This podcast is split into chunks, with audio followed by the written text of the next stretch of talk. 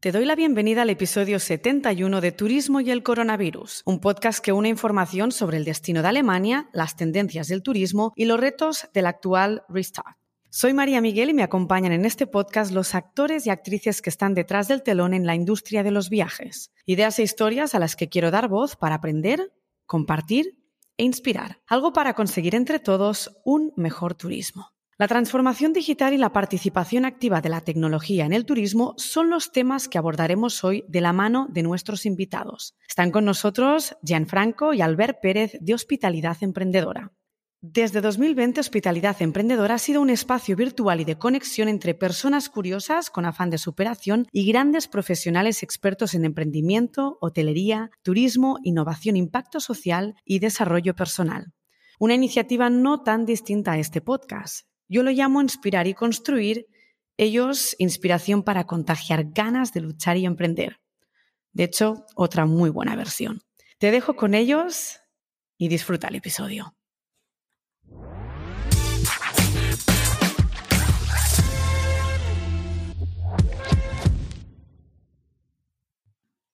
Buenas tardes, Gianfranco y Albert. Bienvenidos al podcast de Turismo y el Coronavirus. Y evidentemente un placer teneros aquí y veros de nuevo la cara. Muy buenas tardes. Muchísimas gracias, María, por la invitación. Gracias, María. Un placer volver a verte. El placer es mío. Lleváis ya dos años de podcast, seis temporadas más de 50 invitados. Imagino que mucho resumen, mucho sumario, mucho brainstorming. Habéis podido hacer, bueno, habéis podido sumar un montón de aprendizaje y que ahora podéis compartir con nosotros. Así que, enlazando un poco con los últimos episodios de Turismo y el Coronavirus, que hemos hablado de tecnología en nuestro sector, algo que tocamos con Tony Mascaró, persona que conocéis bien, que habéis entrevistado vosotros incluso hace muy poquito. Y también hablamos de la importancia de la formación con Alejandro Hernández. Ahora mezclamos estos temas y entramos en una galaxia que para la audiencia puede ser que suene lejana, pero que está ahí, que creo que es bueno decirles que se mueve, que, se está acercando. Esta es la galaxia del blockchain, del Web3 y de los NFTs. Pero antes de empezar en, este viaje espacial, regaladnos una introducción individual y habladnos de hospitalidad emprendedora. empiezo yo entonces. Eh, bueno, yo soy Albert, Albert Pérez y me describo como apasionado de la, de la hotelería, ¿no? Llevo toda mi vida ahí, llevo más de 15 años y ligado sobre todo a, una recepción. He estado en, en, hoteles urbanos, vacacionales, siempre he tenido en las venas, en la sangre esa curiosidad de querer aprender un poquito más, siempre quería saber algo, algo más de lo que hacía o de otros departamentos. Siempre era el que preguntaba, ¿no? Pero ¿y esto por qué, esta distribución por qué es así? ¿Y este tour operador por qué nos vende de esta manera? Siempre quería aprender un poquito más, tenía esa curiosidad siempre en vena. Y llegó un momento que esa curiosidad me llevó con 26 años a dejar todo y decir, me cojo un barco, me voy a trabajar en un crucero y me doy la vuelta al mundo. Y estuve dos años trabajando en un crucero dando la vuelta al mundo también. Y a partir de ahí volví otra vez a los hoteles, volví a mi, a mi recepción, donde, donde me hago fuerte, y a Barcelona, que es de, de donde soy. Y bueno, ahí seguí mi, mi, carrera. Y ahora mismo me encuentro como jefe de recepción y reservas del Gallery Hotel en Barcelona. Y hace un par de años, como bien dices, empezamos el proyecto de, de hospitalidad emprendedora con, con Gianfranco, que nos conocimos los dos en una comunidad de revenue, distribución, marketing, crecimiento personal, emprendimiento, un poquito de como una aceleradora personal casi.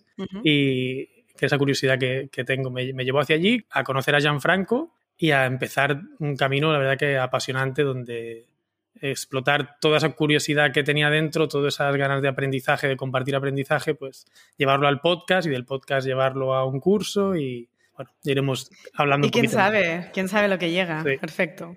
Sí, bueno, yo soy Gianfranco, soy de Perú, pero vivo en Barcelona muchos, muchos años ya. Más tiempo he vivido en Barcelona que en Perú. Hace, hace poquito cumplí ese, ese cambio. Entonces creo que soy bastante de Barcelona también. Y soy emprendedor del sector de la hotelería. Tengo mi propia empresa, Suite Accommodations, y administramos hostels, apartamentos turísticos, bed and breakfast y hace poco co-livings también en Barcelona y en Sevilla. Entonces siempre he estado viendo un poco lo que son alojamientos alternativos.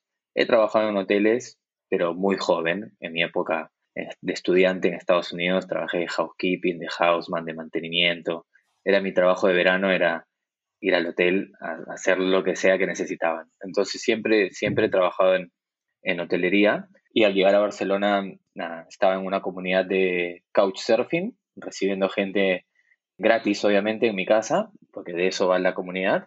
Y ahí fue cuando me di cuenta que se me daba bien y que me gustaba recibir gente y fue poco a poco ahí como fui descubriendo esa pasión y mientras estudiaba administración empresarial abrí esa pequeña empresa y poco a poco ido creciendo y ahí estamos. Y, y bueno, sí, nació Hospitalidad Emprendedora un poco también persiguiendo la curiosidad personal y también con afán de querer conectar con otros profesionales del sector. Nació durante el coronavirus, o sea, cuando estábamos todos encerrados, estábamos trabajando, pero en otro contexto.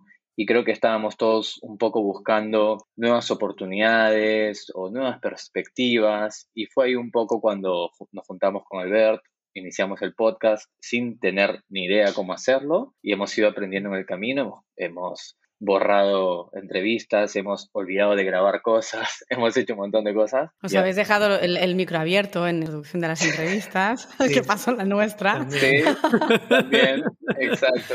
Pero, pero eso, eso os hace más humanos y más reales. Yo siempre digo que, oye, los humanos no somos lineales y sí, es, es lo que yo creo que nos hace más simpáticos, ¿no? Hay, hay, que, hay que mostrar esa cara real, si no todo es como demasiado perfecto. Es aburrido, no perfecto, es aburrido. Fenomenal una introducción tremenda porque al final lo decís, ¿no? Sois del mundo del hospitality, amantes del turismo, por lo que comentáis, y, con muchísimas ganas de aprender y de comunicar, ¿no? Y ahora entramos en la revolución digital, entramos en ese blockchain Web3, NFTs. Nos tenéis que, que dar una definición de principiantes. Empezamos por la base. ¿Qué es todo esto? ¿Qué significa todo esto? Bueno, blockchain es una tecnología de manera simple que es difícil explicarlo de manera simple, pero como para tener una perspectiva global, es como un registro, un libro de registros en el cual los acontecimientos digitales se van registrando en bloques.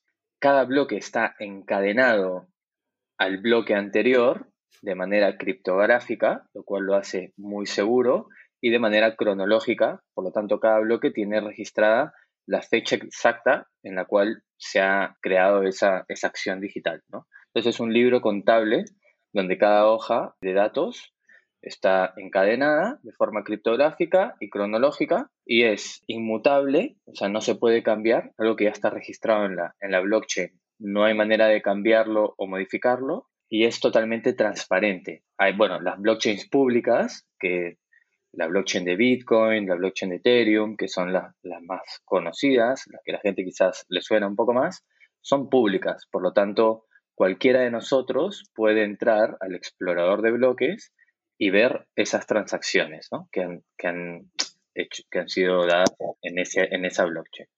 Alberto, tú si quieres, dale con Web3. Venga. La Web3 al final no es más que la evolución de la, de la web.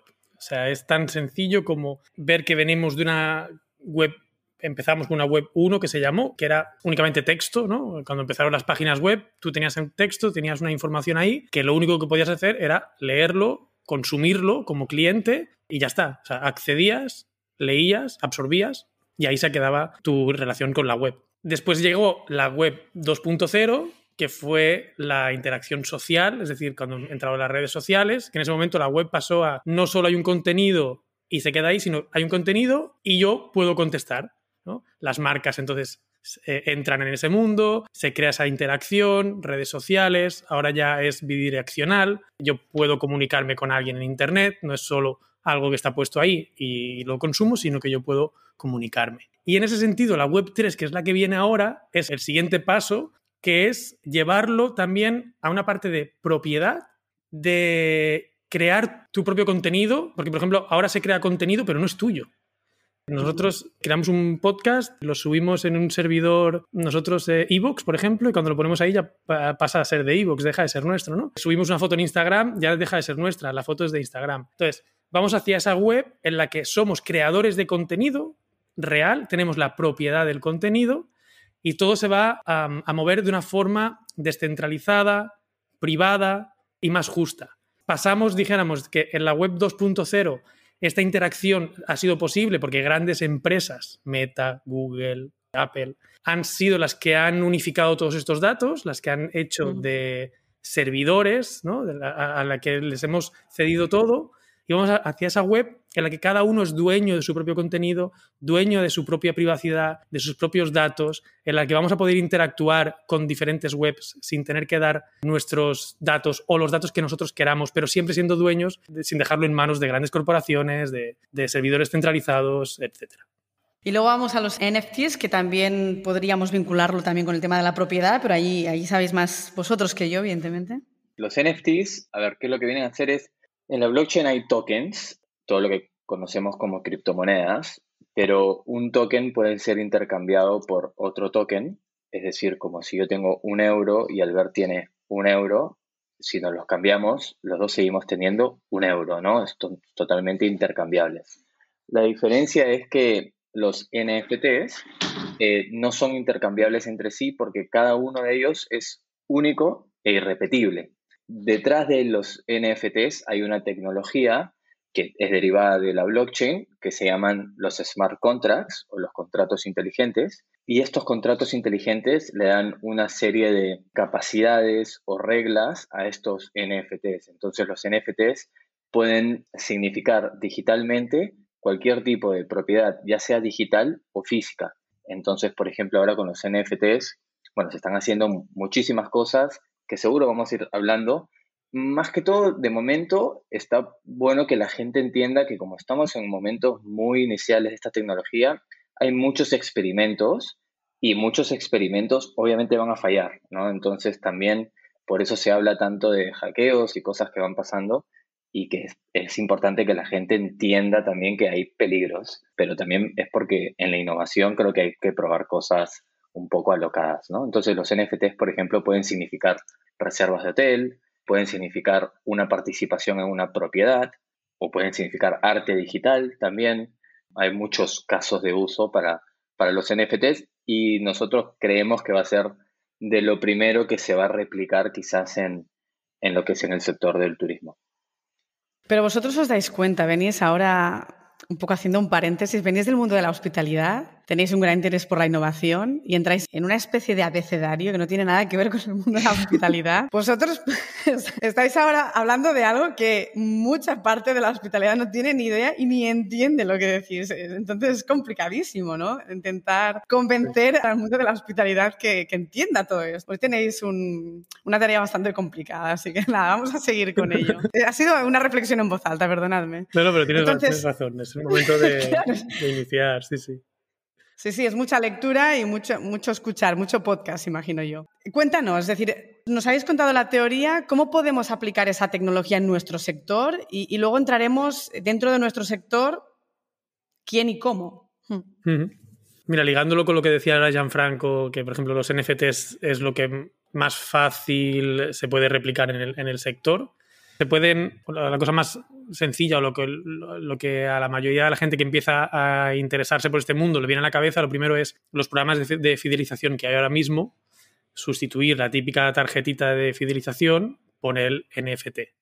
Porque al final, sobre todo es importante saber eso, que el NFT no es una imagen. Tú no estás comprando esa imagen o no tienes una propiedad de una imagen. La imagen al final es lo de menos. Lo que tienes es la propiedad digital, la propiedad que eso representa.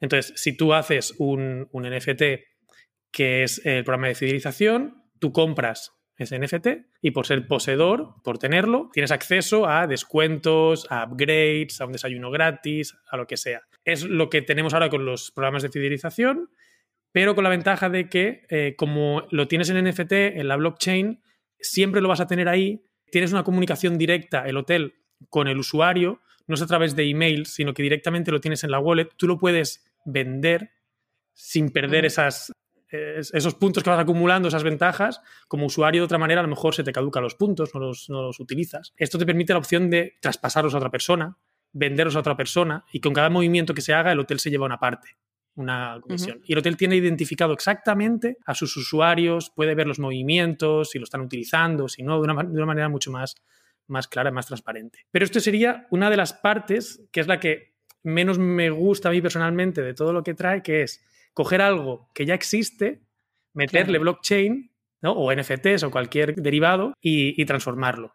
Para mí, lo que viene a traer esta tecnología es algo totalmente radical, ¿no? algo totalmente nuevo de vamos a cambiar y un nuevo proceso. Y, por ejemplo, estamos, esta semana presentamos un evento con un proyecto que se llama Winding Tree, que ellos lo que están haciendo es un marketplace descentralizado, es decir, el booking descentralizado en blockchain, más o menos, para tener una idea. ¿Cómo hacen? Conectan propiedades con clientes a través de una página web en la que tú para conectarse, para conectarte solo tienes que conectar con tu wallet, no tienes ni que registrarte ni que dar de alta nada, tienes tu wallet, te registras, tienes acceso, tienes acceso a todas las propiedades que hay, reservas, al reservar pagas con las criptomonedas y esa reserva, una vez hecha, lo que te llega es un NFT como prueba de la reserva. Esa reserva no tiene prácticamente comisión, porque lo que está haciendo la blockchain, en este caso, es saltarse todos los intermediarios y está uniendo a un usuario y un hotel que están en la otra punta del mundo, les está dando la confianza, al final la blockchain lo que te da es una confianza y una seguridad de que si tú reservas ahí, la reserva va a estar garantizada, no porque te lo diga el hotel o porque te lo diga la cadena, sino porque te lo dice la blockchain y todo el mundo puede auditarlo y decir que esa reserva es tuya se evitan duplicidades, no tienes que por qué volver a llamar al hotel. Mm, ¿Puedo confirmar esta reserva? Está confirmadísima la blockchain. No pagas comisión porque no hay intermediarios. La tienes como NFT, con lo cual tú esa reserva la puedes incluso pues, traspasar, vender, lo que sea. Y es esa manera de, ahorrarse intermediarios, de simplificar el sistema y de hacerlo de una manera más, más ágil y más, y, más beneficiosa para todos. Vale, tenemos ahora el ejemplo de la hotelería. ¿Cuál es el grado de madurez que tiene esa tecnología para realmente poderlo implementar ya o poderlo usar como, usuario final? Hmm. Actualmente, o sea, la tecnología y también en, el momento de adopción en el que estamos, es como, nosotros leímos un reporte no hace mucho, que estamos como en los 97, 98 de la época de Internet. O sea, actualmente hay unos 250 millones de usuarios en la blockchain que es como eso, en los 98, 99 de Internet. Y en esa época solo estaban los más grandes, digamos, en cuanto a empresas, creando realmente sitios web. Era carísimo. Entonces, de momento también, crear un proyecto sobre la blockchain es realmente caro. Los programadores pueden cobrar lo que quieran porque están en altísima demanda. Como antes cobraba por una web, no sé, 10.000 euros y ahora te la hacen por 200. Entonces, estamos en etapas muy tempranas los principales players ahora van a ser los más grandes. O sea, por ejemplo, el resort Riu de Plaza España en Madrid acaba de sacar una réplica en el metaverso. Tienen a alguien ahí atendiendo a la gente en el metaverso. Puedes reservar a través del metaverso. Seguro que es un experimento, pero bueno, están poniendo su marca ahí también, obviamente.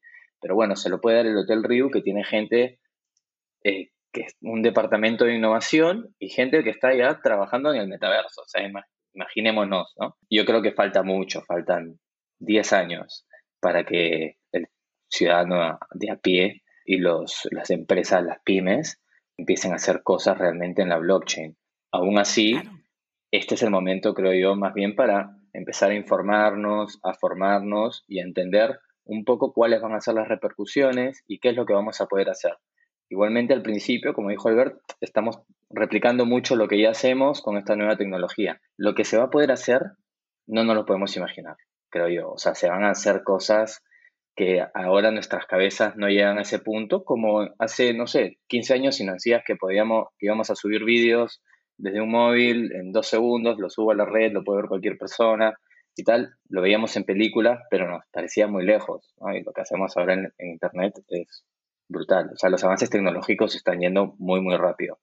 Seguro que la, adopción, blockchain creo que va a ser más rápida que lo que fue el Internet, porque ya somos digitales, ya estamos en un mundo digital todos. Entonces yo creo que e-, ese salto va a ser mucho más fácil lo que fue ir de lo analógico a lo digital. Sí, también creo que la evolución va a ser mucho más rápida, todos los cambios se van a adaptar de forma más drástica, pero por otro lado, una piensa, bueno, hemos estado décadas tratando de digitalizar bases esenciales en este sector Y por otro lado, hablamos de los, de los grandes players, son cadenas hoteleras con grandes fondos de inversión. Luego pienso yo en el 85% de las pymes que hay en el sector turístico, que digo, bueno, estas en 10 años igual van a reaccionar si ahora justo algunas están hablando de social media. A veces una piensa, ¿no? Es, es todo lo del cripto, del blockchain, es una moda, es un hype para concienciar a la gente, al público que la tecnología avanza. Pero bueno, imagino que allí no tenéis respuestas, ¿no? Porque es algo como una pregunta al aire muy subjetiva. Es un poco hype. La palabra Web3 para mí es clarísimo que es marketing puro y duro.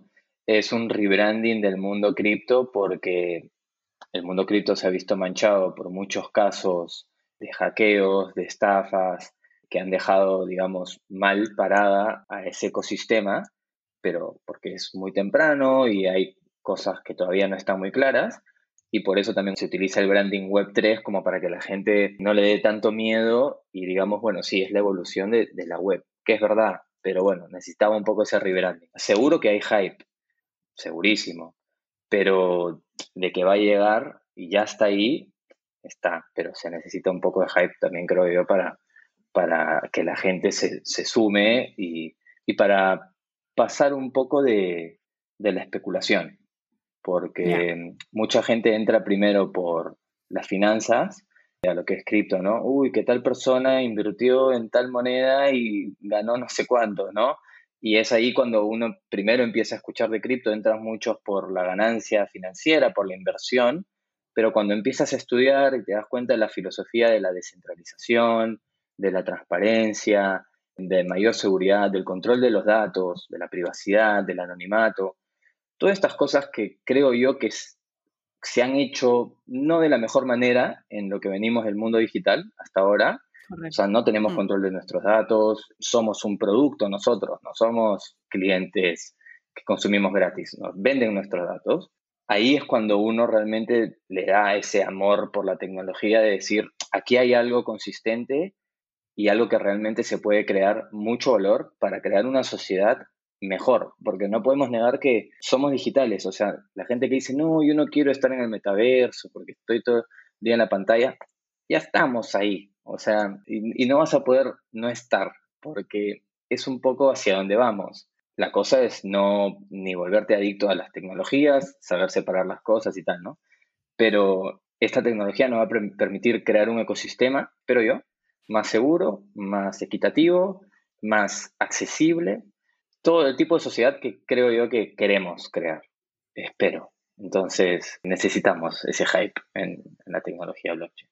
Bueno, volvemos un poquito atrás, es decir, algo más. Una reflexión sobre, eso que decía eh, Gianfranco, de que, tú comentabas que se ha digitalizado o, se lleva intentando tiempo digitalizar y tal. Blockchain o Web3 en general lo que viene también es a solucionar un problema que todo eso genera, que ahora mismo yo creo que el digitalizar conlleva mucha burocracia o muchos procedimientos repetitivos.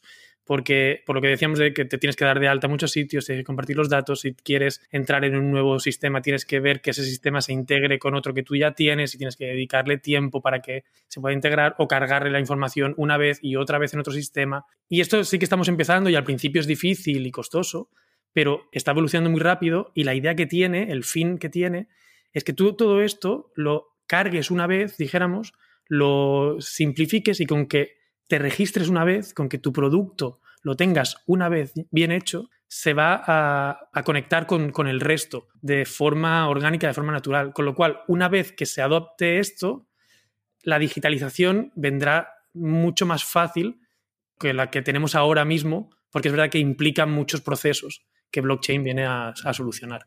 Bueno, ahora justo se están juntando, ¿no? Todos los procesos de automatización realmente, todos iban por separado, se van juntando ahora, es decir, claro, luego estaremos mucho más adelantados para que todo sea directo, está claro. Si vamos a, esa parte un poco más real, y de hecho lo que has sumado a tú ahora de información sí que suena un poco más real, no tan lejano, ¿no? E-commerce sabemos que no es ninguna novedad, los pagos online ya no son ninguna, ninguna novedad o, algo excepcional, sino que es algo que hay que tener y que todo el mundo debería tener implementado. Más allá de las tarjetas de crédito, hablamos de wallets con el tema del, blockchain, de los NFTs. ¿Cómo funcionaría un travel coin? ¿Es algo que ya existe? Porque tú antes, Gianfranco, decías sí que hay un proyecto. ¿E-, ¿Es real eh, crear una moneda para, para todo lo que es el sector del turismo? Es una posibilidad real. Sí hay un proyecto que está para pensado para restaurantes y para hoteles. Es el T-Coin, Tcoin.one, por si lo quieren leer. No lo he leído muy a profundidad y nada de esto es un consejo de inversión, por favor. Pero... Que inviertan, que inviertan las cadenas hoteleras, no nosotros. Lo que quieren hacer es reducir las tarifas pagadas por las plataformas de reserva, plataformas de cobros, o sea, nosotros, por ejemplo, no un hotel. Yo le pago a Booking X por ciento, luego le pago a Visa, le pago al banco, al final lo que me queda a mí es mucho menos de lo que estoy cobrando y no hay mucho valor añadido en esa cadena. O sea, está bien, Booking, las otras y tal, no hay, no hay nada de hate. Nos han llevado a un lugar muy bueno, nos han permitido, permitido distribuir nuestros alojamientos de manera que uno mismo no podría, pero quizás es momento de cambio también. No ha habido mucha innovación en, en los marketplaces de hace años. Entonces, hay un montón de intermediarios que están cobrando y no están generando realmente valor. También, por ejemplo, los chargebacks, cuando te, devuelven un pago, y uno como establecimiento o proveedor a veces no se siente muy protegido, protegen un poco más al cliente cuando alguien quizás realmente consumió tu servicio, tu producto, tu experiencia, y luego de pronto te retiran el pago y te ves desprotegido ante eso. En la tecnología blockchain eso no pasaría. Una vez que ya fue hecho el pago, como hemos dicho, es inalterable. No hay manera de que sea devuelto a menos de que yo que tengo esas monedas realmente las devuelva. Entonces también eliminaríamos esos, esos problemas de incobros, ¿no? También el tema de cambios de divisa. El sector travel es, es mundial, ¿no? Entonces, por ejemplo, bueno, Albert puede contar una experiencia que tuvo no hace mucho con una reserva enorme desde Argentina, mm. para que puedan pagar esa reserva desde Argentina a España Tenían que mandarle unos papeles, un testamento para que el gobierno de Argentina les permita mover ese dinero de una manera que dices, es solo para una reserva de hotel, no te estoy eh, vendiendo nada raro. Entonces, eso, una moneda digital, eliminaría todo eso, ese tipo de, barreras, de cuellos de botella, y también puede hacerlo que sea algo quizás más estable para, para, gran parte de la adopción en cuanto a medios de pago en blockchain está siendo en países de, en subdesarrollo, en Latinoamérica, en África, porque son países que sufren de mucha inflación y hay monedas estables también, criptomonedas estables, y esas son las que están siendo más adoptadas por, por estos, estos usuarios porque lo necesitan, para ellos es una necesidad. Aquí en Europa lo vemos un poco más como, bueno, a ver qué hay, qué, qué, qué se puede hacer, pero hay países que no tienen otra opción y ellos son los que lo están entendiendo un poco más rápido que todos nosotros, en verdad. Entonces sí, yo creo que puede haber una travel coin, pero hay muchas cosas. Hay que asegurarse que, por ejemplo, sea una blockchain descentralizada, porque solo por ponerle el nombre blockchain no quiere decir que vaya a ser una red distribuida en la cual todos los usuarios juguemos un mismo papel, que no haya un ente central controlador, porque luego ahí volvemos un poco más a lo mismo de ahora, ¿no? Que es eh, censura, corrupción y cosas así. En la blockchain tiene que ser descentralizada y todos nosotros tenemos que tener el mismo poder como participantes. No hay un dueño de la blockchain, ¿no? Entonces, según cómo se construya, puede ser algo muy interesante. Es algo que suena como muy utópico, ¿no? En realidad, suena como todo muy bonito. Me pregunto dónde está la parte mala. ¿Dónde está el aquí, me están vendiendo una moto que no me creo. Porque es, verdad, ¿no? Suena como todo demasiado perfecto de todo lo que ganamos, pero bueno, ¿dónde van a estar esas trabas? Lo que pasa es que, bueno, falta toda la evolución, estos 10 años que comentáis, donde seguramente vamos a ver más cosas. Hay, hay una que es la traba principal, que es que el usuario tiene que ser responsable de su información y no estamos preparados para eso. No estamos preparados para que si perdemos nuestras claves, perdemos el acceso a, algo y no hay nadie a quien le podemos dar, he olvidado mi contraseña y me va a mandar el, backup de la contraseña. Esa es la principal traba para que todo sea así de utópico como suena. Y eso es el, principal escollo que veo que como sociedad no hay mucha gente que no está preparada eso para ser responsable de, sus propios, de sus propios activos. Da miedo. ¿Cómo se puede empezar a aplicar esa tecnología si somos no somos ninguna cadena hotelera? ¿Cómo podemos empezar a entrar en ese tema? En el sector, para la forma más, eh, una de las formas más fáciles para empezar es ver proyectos que se están haciendo. Antes comentábamos, por ejemplo, de Winding Tree, ¿no? De, esta, de este marketplace. Pues ver proyectos que se están haciendo y sumarse. Sumarse a, la, a, esta, a este marketplace descentralizado no cuesta nada. Subes el hotel, tienes ahí y sabes que te vas a llevar unas reservas con una comisión de un 4%, que es muchísimo menor al resto de, de distribución que hay actualmente. Si tú te manejas tus criptomonedas, es un 1%, por ejemplo. Como sabemos que la mayoría de la gente no está en ese nivel, que necesitamos a alguien al principio que nos haga este cambio y que nos ingrese en euros en el banco el importe de las reservas, ¿no? Porque tenemos que empezar poco a poco. Por hacer eso, hay un 4% de comisión. Entonces, entrar en proyectos como estos, en los que, oye, pues pongo mi establecimiento ahí, ya entro en blockchain, ya pierdo el miedo, ¿no? Le, pierdo el miedo a, vender a través de blockchain.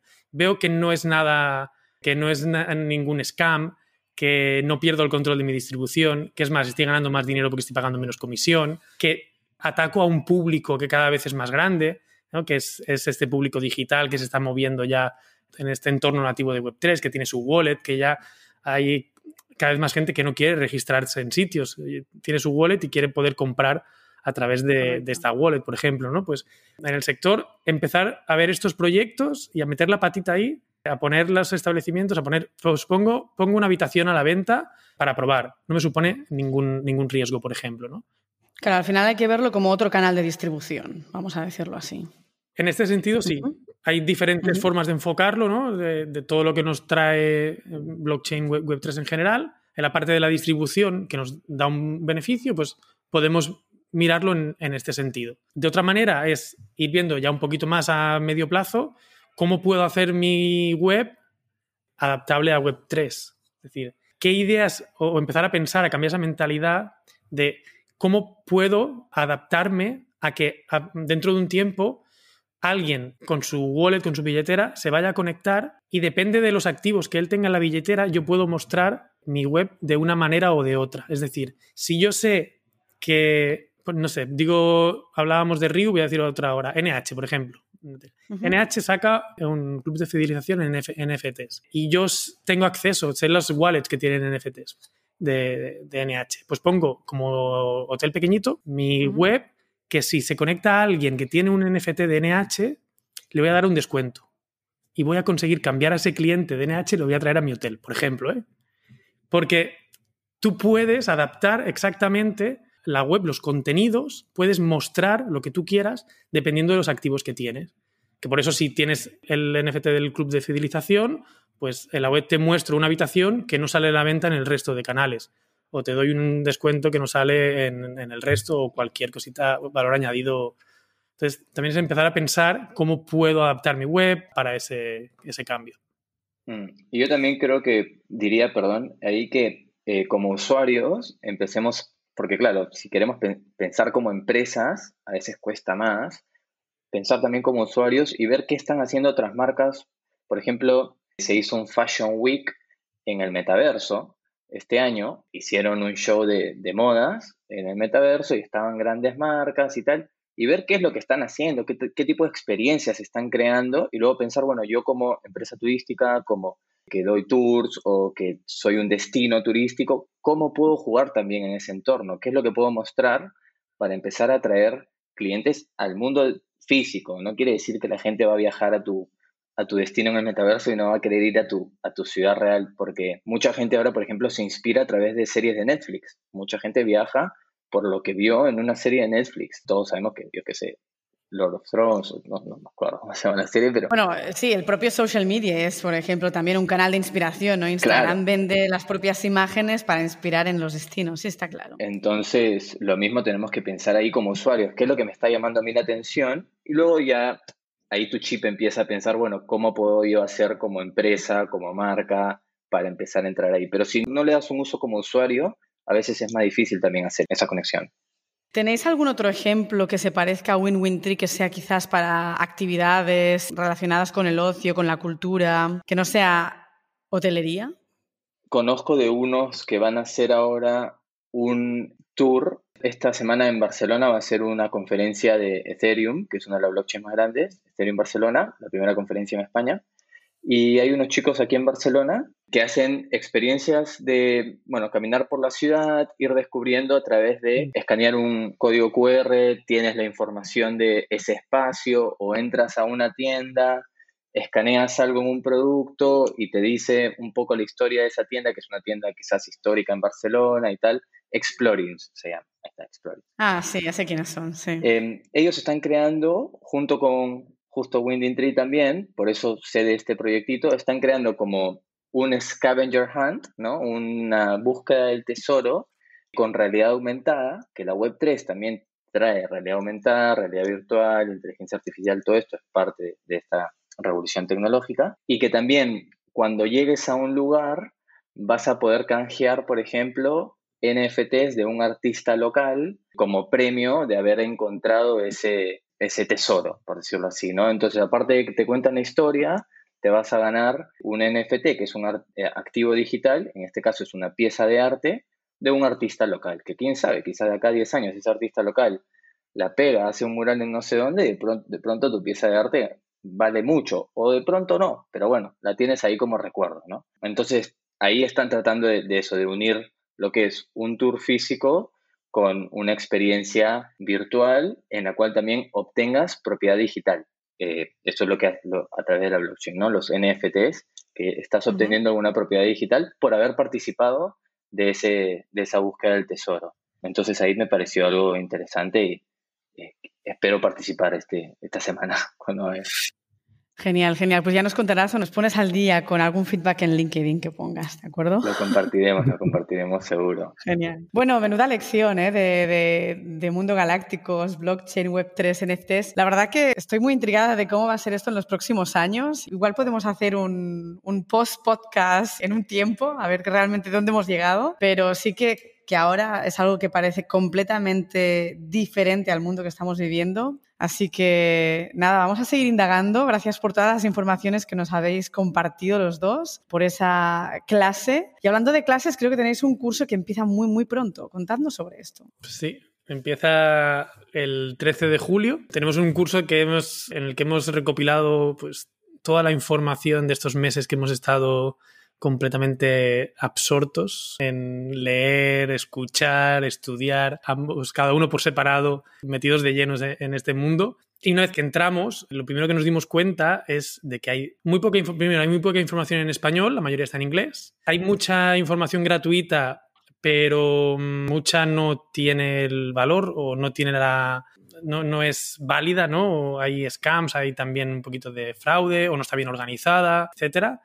Y lo que hemos hecho es curar toda esa información, sintetizarla, simplificarla, explicarla de una manera sencilla, ágil, amena. Como decías tú al principio, ¿no? Te, hemos dado como un nuevo vocabulario al empezar, era, era todo diferente, porque tiene su propio idioma, su propio vocabulario. Entonces, hacemos e, ese camino para iniciar, para que empiece a sonar familiar los términos que se utilicen para que se vaya comprendiendo desde el origen de una manera fácil, poco a poco, cómo empieza esto, cuáles son, pues qué es blockchain, qué es NFT, qué es Web3, qué proyectos hay. Damos ejemplos de, proyectos, damos ejemplos prácticos de cómo, cómo te abres una wallet, cómo transfieres criptomonedas, cómo interactúas, cómo puedes entrar en un metaverso, cómo puedes reservar. Lo básico, decimos que es de iniciación, pero hemos hecho, estamos justo terminando una promoción que hemos hecho de Friends and Family para probar y nos dicen que, que iniciación sí, pero que hemos dado mucho contenido, o sea, muy curado, pero que realmente hemos dado todo lo que sabemos, todo lo que hemos aprendido, después de eliminar nuestros fallos, que eso también es importante,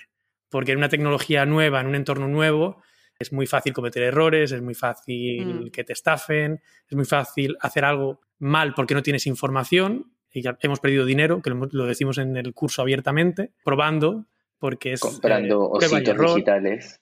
Comprando NFTs sin valor cuando estaba este hype de NFTs de, uy, esto sí se va a ir, se va a multiplicar. Y luego te das cuenta que ese NFT era solo una imagen. Al final, un NFT que es una imagen no sirve para nada prácticamente, a no ser que sea un artista consagrado, ¿no? Tiene que tener una utilidad, tienen que tener algo, de más, algo más detrás.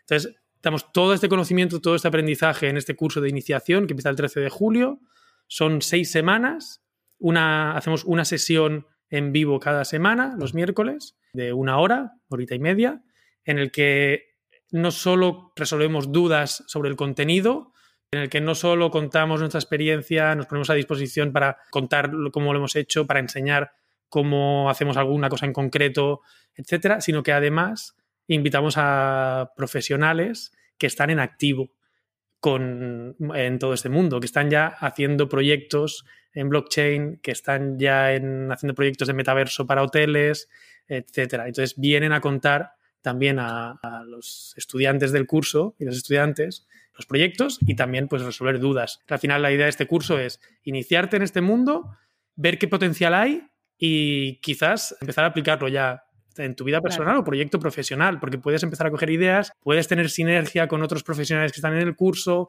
o coger ideas de estos profesionales que vienen a contarnos casos reales de uso. Así que si alguien quiere más información es hospitalidatemprendedora.xyz, ahí tienen toda la información sobre, sobre el curso. Todavía quedan plazas, por lo que entiendo entonces. Todavía quedan, todavía quedan plazas para esta primera edición y seguro que haremos más ediciones creo que haremos eso cada seis semanas, entonces la siguiente sería tipo el 24 de agosto. Todavía no lo tenemos muy claro si por ahí nos tomamos una semana de vacaciones porque venimos muy a full.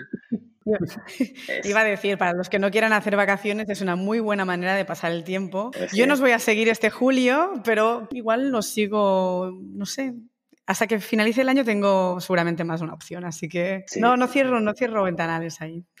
Sí, la idea es un poco también congregar a la comunidad de profesionales del sector que quieren empezar a curiosear un poco y abrir debate. Tenemos una comunidad online para compartir noticias y seguir hablando y seguir charlando. Entonces también es eso, que se vayan juntando distintas ediciones. Entonces sí, nuestra idea es seguir para largo. nos puedes agarrar en cualquier edición del año seguro, no te preocupes. Fenomenal. Bueno, pues mucha suerte para esta edición y espero veros muy pronto. Muchísimas gracias. Muchas gracias por todo. Gracias a vosotros. Gracias, María. Chao, chao. Saludo. Chao.